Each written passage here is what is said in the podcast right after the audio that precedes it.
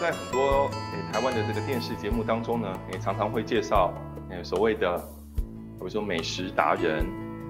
或者是汽车达人，或者是说木工达人，或者是说画画达人。那么达人这两个字呢，事实上是源自于日本的诶汉字，它并非是原本的这个诶中文，它是从日本诶回传到华语圈啊，或或者是说回传到诶台湾的。这两个诶汉字啊，达人，什么是达人呢？啊，这个达人的意思就是擅长在诶擅长的诶做某个领域与当中事物的这个人，就叫做达人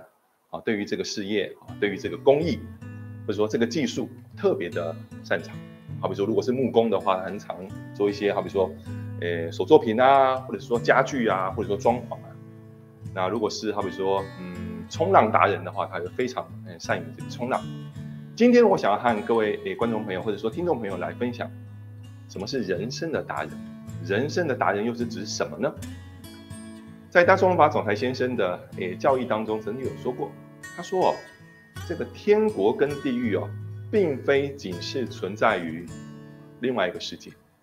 诶，并非是仅存在于人死后的那个世界。事实上，天国跟地狱是共处在这个世界，或许。在你的身旁，其实就出现了，好比说地狱世界，或者是说天国世界，或者是说在您的身旁，您的家人、您的同事、您的亲友，他现在刚好就处于所谓的地狱的痛苦世界，或者是处于那个嗯愉悦、愉快的、和谐的、和乐的天国世界。那么之所以会诶，自己或者是周遭的这个人们，之所以会掉到地狱世界，或者身处于地狱世界的原因，就在于心中载有着，或者是顶着众多的砝码。各位听应该有听过砝码，就是那个这个天天秤上面的这个砝码。这个砝码越多，这个秤就会越会往下沉。秤上面越是没有砝码，这个天秤呢越是可以保持平衡，而。若是处于天国，呃，如若是处于地狱世界的人的那个心里面呢，一定是被压着众多的砝码。所谓的人生的达人的意思，就是帮他人去去除掉，或者是减轻这个心中的砝码。这砝码是什么？其实就是烦恼的意思。作为人生的这个达人，就是帮他人消除那名为烦恼的。帮他人减轻那名为这个诶烦恼的这个砝码。如果这个烦恼这个砝码没有减轻的话，那么这个人就一直往下沉，一直往下沉，直到下辈子他还是沉在这烦恼的这个深渊。大周先生曾经有说过，